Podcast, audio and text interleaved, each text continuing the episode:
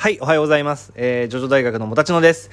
前々回かな、えー、ジョジョの魅力的な演出ランキングを、えー、話させていただきましたが、時間が足りずに6位から3 4位までしか発表できませんでしたので、今回、えー、3位から1位まで発表していきたいと思います。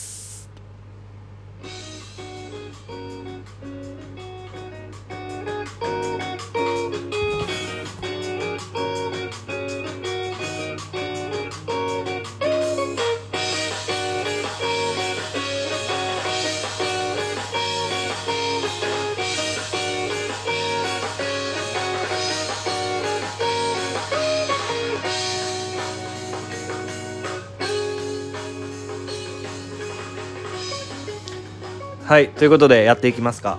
えー、っとね、結構これ話してると時間が足りなくなってしまう事象が発生しますので、もうさっさと始めたいと思います。では、早速、えー、第3位。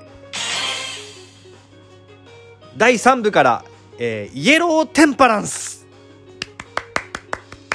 はい、イエローテンパランスです。えー、っと、ジョジョのね、魅力的な演出ですね。あの登場時に魅力的な演出だった、まあ、3位がイエローテンパランスと選ばせていただきました。これですね、まあ、イエローテンパランス、まあ、敵なんですけどもこれ登場するまでに非常にこう回りくどいんですね。あのまずジョセフが、えー、テレビから年長をします。あの年車のみあ音バージョンですね。そこでですね、まあ、それまで一緒に旅していた仲間の一人が敵なんじゃないかっていう、まあ、予言ですね。を聞くわけですね、えー、我々の中に裏切り者がいる。歌教員に気をつけろ。って感じで。歌教員がそんなバカだってこうなるわけですよ。今、歌教員はどこにいるんだ？いや、歌教員は今、丈太郎と二人に危ないっつって、まあ、シーンが映って、丈太郎と歌教員なんですね。で、そこでもう、歌教員の様子がもう明らかにおかしいわけですよ。いきなりね。まあ、まずは財布をすられます、歌教員。ぼーっと歩いてたら財布をすられまして、その財布をすったやつを即座に、捕まえて、攻撃して、その時に吐いたセリフが、この声だめで生まれたゴキブリのチンボコ野郎のくせに、俺の財布をその尻の穴拭いた指でギローなんてよ。こいつはめちゃ許さんよな有名すぎる、あまりにも有名すぎるセリフですね。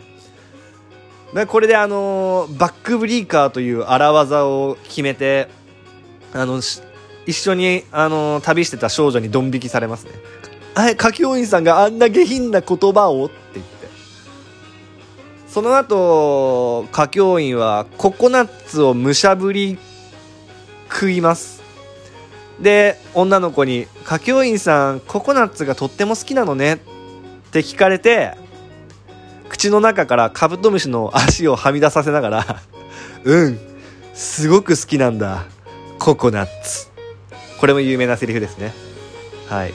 食べていたのはココナッツじゃなくてカブトムシだったっていうね恐ろしい、あのー、展開なんですけどもその後さらに丈太郎とねあのー、なんていうんですかねロープウェイロープウェイの乗り場でですね丈太郎をドンって押して「おっと危ない丈太郎くん!」って言って「冗談はは冗談ですよ丈太郎くん!」って言って、まあ、笑った後に、ここですね、あまりにも有名なシーン。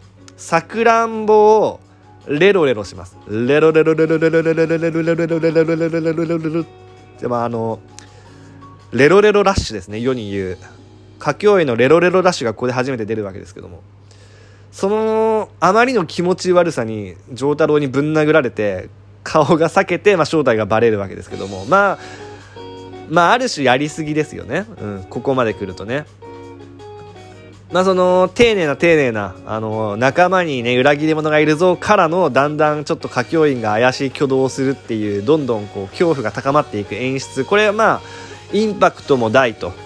えー、あの今は亡き学長の推しのキャラでもありますから一番好きなキャライエローテンパランスだって言ってたぐらいですからまあ3位、えー、とさせていただきましたと、え、続いて第2位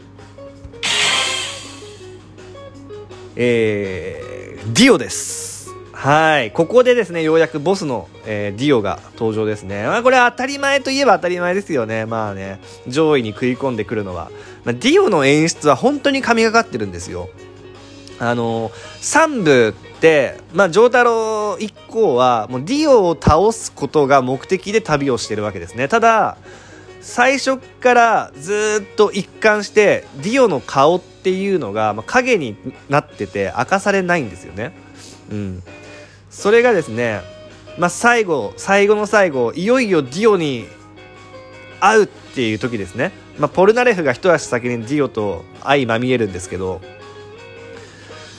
ディオの顔がねもうディオの体がまずこうバーンってこう出てきて1ページ丸々バーンディオって出てきて。でその次のページ2ページ丸々ディオの顔のドアップでディオの顔がその2ページの中に収まりきってないと。これはもうすごいんですよディオの顔。これがディオっていうドドドドドなんですよ。これがね。うん。その後ですね、まあ、ポルナレフはディオの、まあ、能力の片鱗を見るわけですけどもここでまたあのあまりにも有名すぎるセリフ。ありのまま今起こったことを話すぜ。俺は奴の前で階段を上っていたと思ったらいつの間にか降りていた。何を言っているのかわからないと思うが俺も何をされたのかわからなかった。頭がどうにかなりそうだった。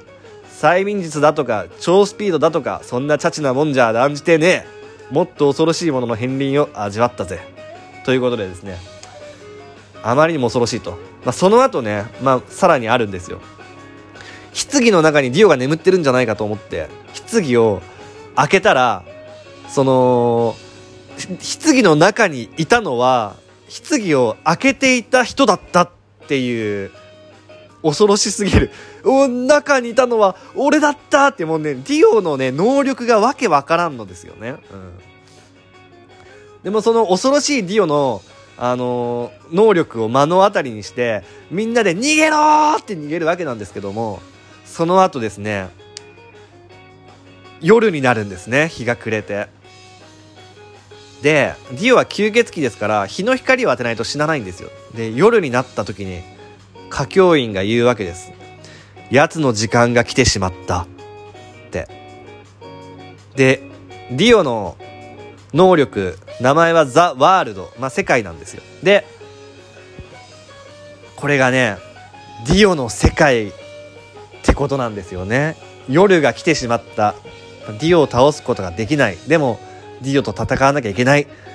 能力も何か分かってない。っていう盛り上げ方これめちゃめちゃ上手なんでね。ディオ戦は本当にもうディオと戦う前の盛り上がりから、まあ、ディオ戦も中盤から最後まで全部美味しくいただけますから。3部のね、まあ、最後のディオ戦は特にですねもうめちゃめちゃ素晴らしい仕上がりとなっておりますはい時間ちょっと間に合うかわからないけどもちょっと早めにあの巻きでねあの第1位を発表したいと思います第1位さあ、ディオを差し置いて第1位となったのは、D4C。D4C です。はい。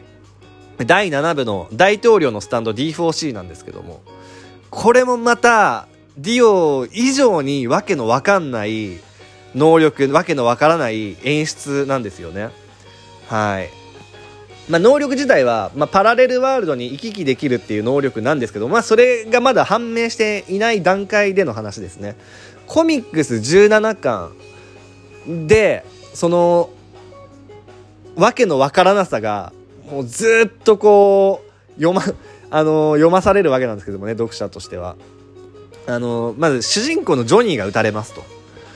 で、その、誰がジョニーを撃ったのかっていうので、目撃者が3人いるんですけども、あの、3人とも意見が割れます。ジョニーを撃ったのは、ウェカピポだいや、ジョニーを撃ったのはディエゴだいや、ジョニーを撃ったのは大統領だって3人とも違うことを言います。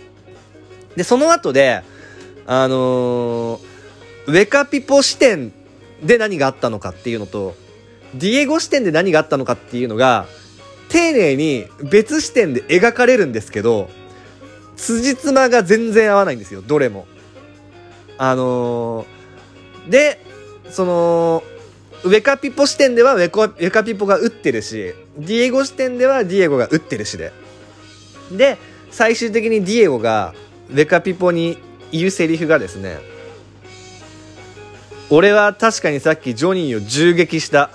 だが犯人は俺じゃない。っていうわけのわからないセリフなんですね。このもう、謎が謎を呼ぶ D4C 大統領のスタンドは一体何なのかっていうこの盛り上がり。これが、まあ、最初に読んだ時はやっぱりね、あのー、正直、正直ディオの、あのー、スタンドっていうのはもう読む前からザ・ワールド有名すぎてもう知ってたので、あんまり衝撃少なかったんですけど、D4C はね、あの、初めて読んだ時マジで衝撃的でしたね。ということで、ラン、あの、1位にランキン、ランクインさせていただきました。